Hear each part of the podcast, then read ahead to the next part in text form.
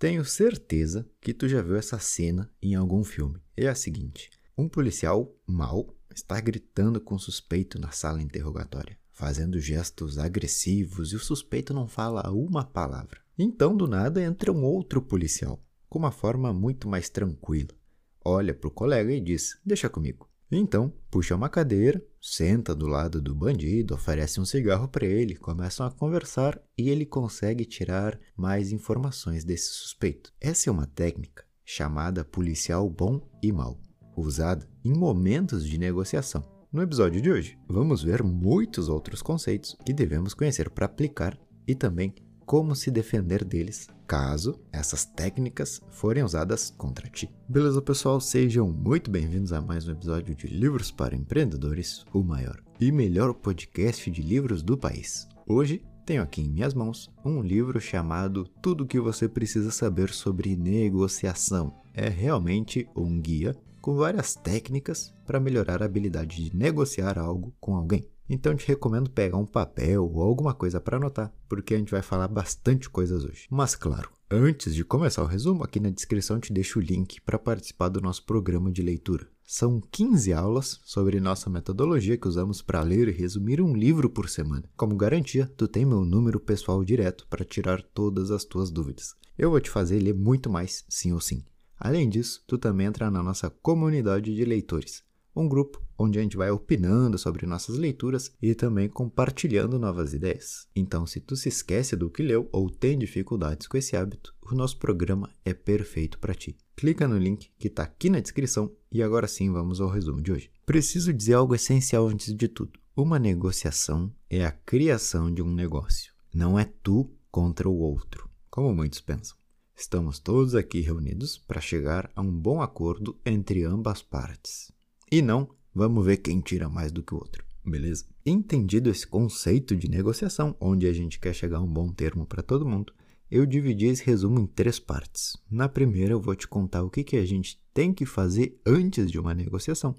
Na segunda parte do livro, a gente vai falar sobre estilos de negociadores que devemos conhecer e, por fim, algumas técnicas específicas que podem ser usadas contra a gente. Então, vamos lá para a primeira parte: o que devemos fazer antes de uma negociação. Entenda que é muito importante você estar preparado. Muitos cometemos o erro de ir simplesmente com um número na cabeça. Ah, eu vou querer 200 reais e pronto. Porém, se a outra pessoa não estiver de acordo com esse preço, começa uma negociação. E se tu não tiver certos pilares bem definidos para aquele negócio, tu pode sair perdendo. Então, sempre que tu for a um encontro onde tu visa ganhar alguma coisa, tu precisa de uma estratégia. Vamos ver como criar uma boa estratégia de pré-negociação. Primeiro ponto da minha estratégia: desejos e necessidades. Precisamos definir o que queremos e por que queremos isso, decidindo nossas necessidades entre 1 e 2. Como assim? Digamos que eu vou comprar um carro, beleza, eu tenho que pensar por que, que eu quero comprar um carro, qual que é a minha real necessidade nesse negócio. Bom, eu preciso de um carro para me transportar mais rápido de um lugar para o outro e organizar melhor meus horários durante a semana. Show! Essa é a minha necessidade número um. Essa é a mais importante. Agora, eu quero que o meu carro seja azul. Isso é um desejo número 2, ou seja, meu desejo número 1 um é que o carro esteja funcionando perfeitamente e seja dentro do meu orçamento. Se até aí tudo bem, beleza? Vamos agora para os próximos desejos. Vamos ver se encontramos um carro azul. O que não pode acontecer em um negócio é tu deixar as informações como igualmente importantes. Digamos que o cara me diz: Eu tenho esse carro aqui que é azul, mas tu tem que fazer alguns ajustes nele. E eu tenho esse aqui, que é perfeito como tu quer, mas é preto. Para isso que serve minha lista de necessidades. Os pontos que realmente importam são as condições do carro e o valor. A cor é algo que eu gostaria de ter, mas não é essencial. Claro, esse exemplo parece muito básico, mas digamos que eu tenho um site que vende botas de escalada. Eu vou negociar com meu fornecedor. Antes de tudo, eu tenho que anotar. Minhas prioridades são receber até dia 30 desse mês e pagar no máximo 70 reais por par. Conseguindo isso, depois eu vejo as cores, tá tranquilo. Na tua pré-estratégia, tu deve ter claro o que realmente é essencial para ti no negócio e o que não é. Próximo conceito é o do ponto fraco. Antes de ir para uma negociação, eu tenho que saber qual é meu ponto fraco e fazer a negociação partindo desse princípio, sem que isso possa ser usado contra mim. Não entendi. Beleza, vou te explicar. Eu sou o cara que fabrica as botas e recebi o pedido. Eu já sei que até dia 30 fica impossível de fazer a entrega. Então, eu tenho que saber que esse é meu ponto fraco. Isso é o que eu tenho que trazer à mesa como nova realidade, porém apresentando um ponto fraco do outro lado, que seria, por exemplo, o tamanho do pedido do cliente. Então, vou dizer algo como: olha, minhas entregas podem ser a partir do dia 5, mas quantas peças tu vai querer? Se teu pedido for acima de 5 mil pares, eu, te, eu dou uma apressada aqui no pessoal. É claro que o cara não quer 5 mil pares, eu sei disso. Mas eu peguei o meu ponto fraco, que era a data de entrega, e coloquei como algo normal, algo beleza. E agora o que a gente está negociando é o ponto fraco do outro lado, que é o tamanho do pedido dele. Se eu não faço isso, o cliente vai me dizer: ah, não, assim tu atrasa minhas entregas, faz um preço melhor, algo assim. Mas agora ele passa a necessidade de: opa, eu preciso bem menos do que 5 mil pares. Tomara que ele consiga mesmo assim. Ou seja, o meu ponto fraco inicial não se tornou um problema em questão.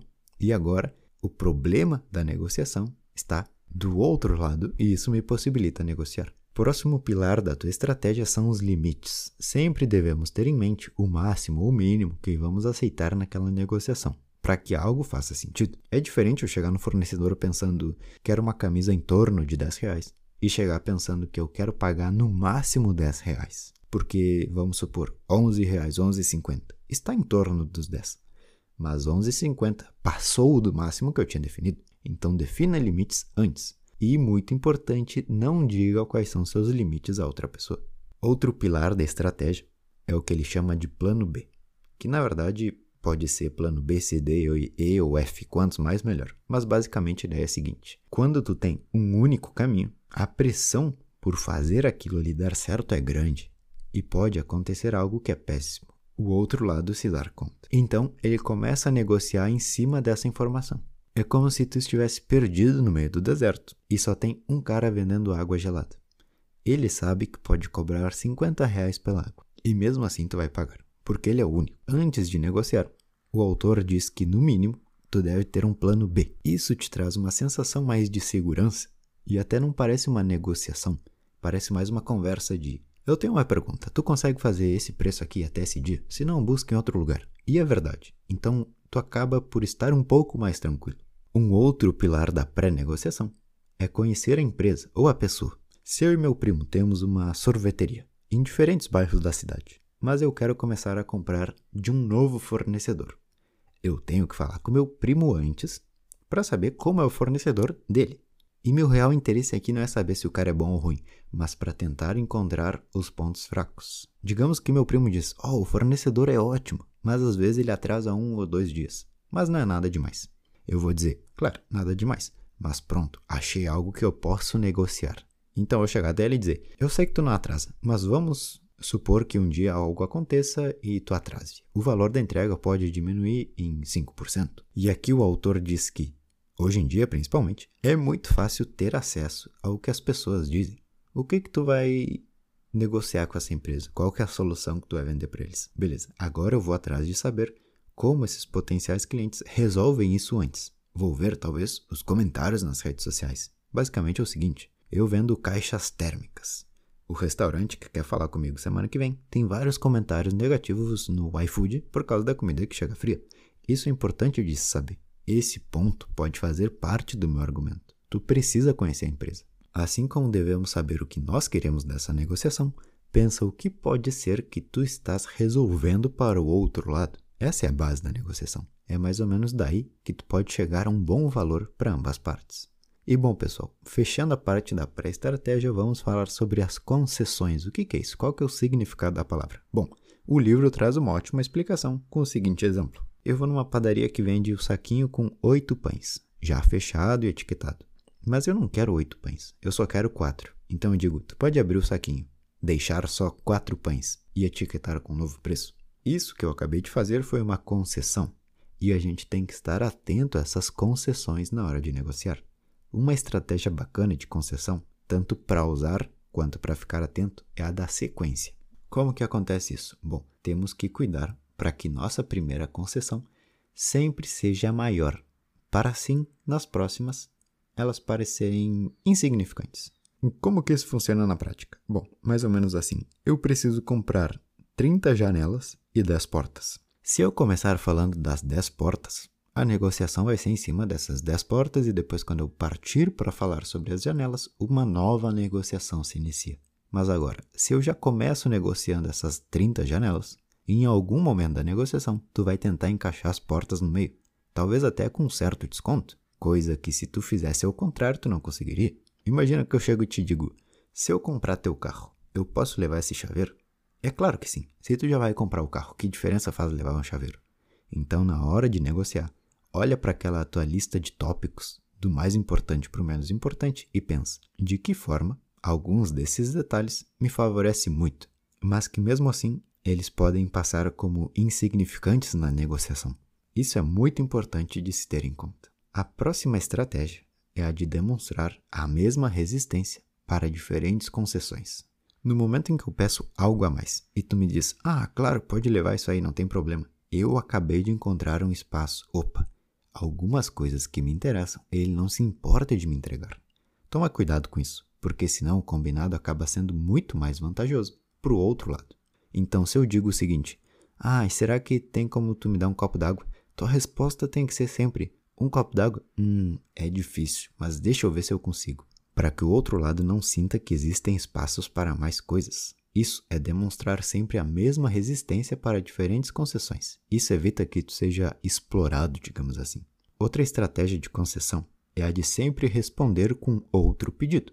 Eu te dou um copo de água, mas sempre que eu for na tua empresa, eu quero receber um café assim que eu me sentar na mesa. Eu te dou um desconto, mas então a entrada que tu vai me pagar tem que ser maior. Tenha isso em mente antes de ir para uma negociação. Se me pedirem algo a mais, eu também devo pedir.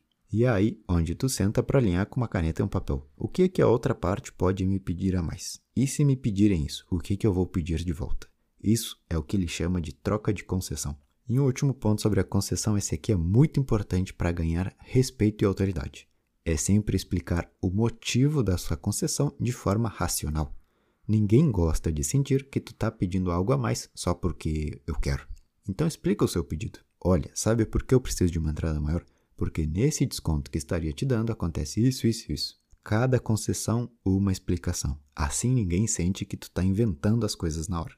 Essa foi a primeira parte do livro sobre as estratégias para pré-negociação. Olha que importante tudo o que aprendemos. E compara a tua versão que vai fechar um negócio sem nenhuma dessas informações em mente para a tua nova versão negociadora, que tem uma estratégia bem definida antes de chegar a negociar. Então é isso aí, pessoal. Os livros, mais uma vez, nos ensinando bastante.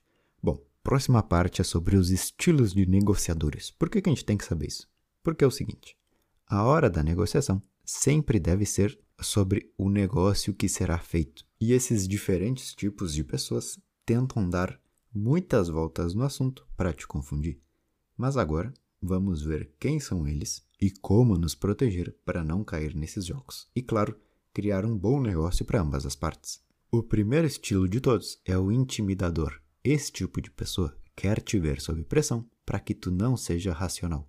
Com certeza ele aumenta o tom de voz, é muito expressivo ou faz pedidos totalmente injustos para que tu tente fechar um acordo rápido sem pensar direito. Se tu percebe alguma dessas características, a gente tem que fazer o seguinte: primeiro passo, claro, se dar conta de que é uma jogada dessa outra pessoa. Então fica tranquilo e não cai no jogo. Muito menos perde a cabeça, porque é isso que eles querem. Segundo passo é voltar o foco para a negociação. Não diga nada sobre a reação do outro. Simplesmente respira fundo e tenta falar sobre o assunto que realmente te importa. Lembra, esse momento de negociação é uma conversa onde ambos buscam uma solução. Um próximo estilo de negociador é o bajulador. E como que se identifica ele? Bom, quando ele já começa te elogiando muito e não param de falar bem de ti ou da tua empresa. Toma cuidado, porque essa armadilha é a mais fácil de cair. Tu vai ficar pensando: "Ah, ele falou tão bem de mim, eu preciso fazer algo para retribuir". Mas não cai nessa. Tanto a estratégia do intimidador quanto a do bajulador visam a mesma coisa mexer nas tuas emoções ao invés de falar sobre a negociação. Vai com o objetivo em mente. Eu vou falar sobre um negócio que eu quero fazer e pronto. Nem mais nem menos. A forma que tu vai responder ao bajulador é a mesma, voltando o foco da conversa para a negociação e não para ti. Depois temos o sedutor. Esse estilo vai criar uma história que é a seguinte: meu chefe vai ficar muito bravo comigo. mas eu vou fazer de tudo para conseguir o teu desconto. Resumindo, eles se fazem de heróis. Eles querem que tu veja eles como, ufa, que sorte que eu tenho de ter sido atendido por essa pessoa. Essa pessoa fez muita coisa por mim, mas na verdade não. O sedutor tenta te atrair demonstrando que faria tudo por ti, mas mais uma vez é uma estratégia. Ele vai te dizer coisas como: Eu te ligo daqui a pouco, vou começar com meu chefe.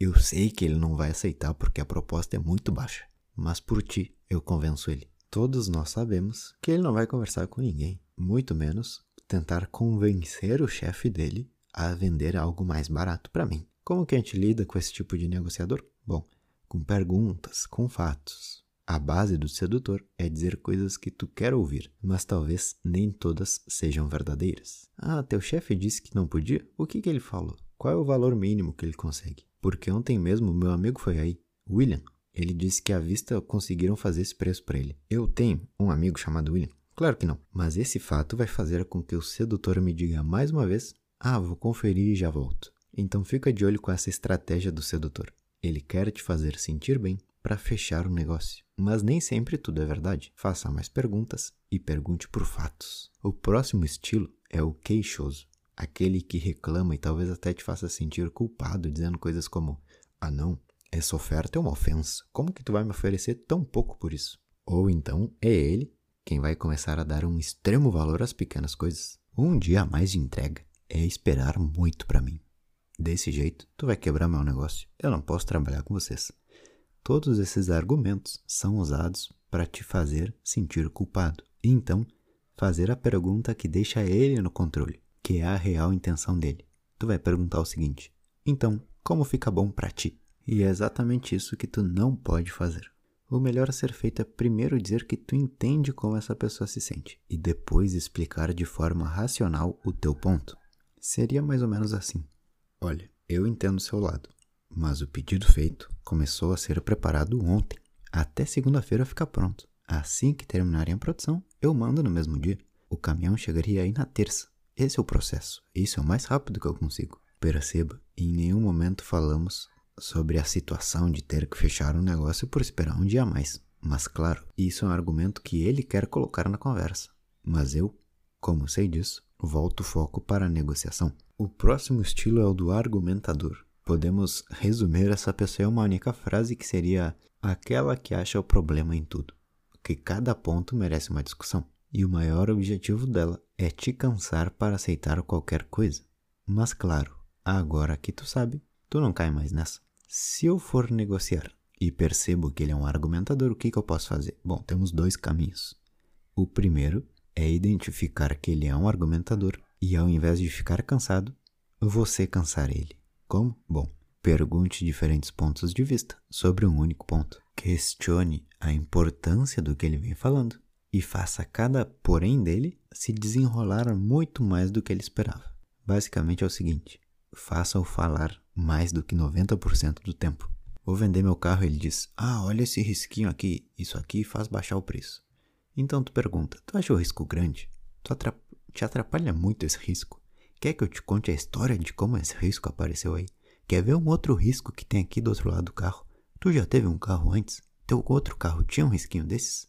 E o segundo caminho é onde tu mesmo se questiona se tu quer jogar esse jogo ou se tu quer ser direto quanto a isso. Olha, amigo, quanto tu quer pagar? Porque se for muito abaixo, eu prefiro ficar com o carro arriscado e que tu procure outro vendedor. Pronto. Porque também depende da tua vontade de ficar respondendo ele. E por fim temos o enganador aquele negociador que exagera em todas as informações que fala ou conta histórias que tu não acredita. Como responder? Bom, com a tua dúvida sincera. Ah, então teu negócio fez esse outro faturar um milhão em uma semana. Uau, realmente muito bom. Mas de que tamanho era a empresa desse teu cliente? E quantos anos eles estão no mercado? E de que cidade eles são? E era só um dono ou tinham sócios? E pergunte muitos detalhes.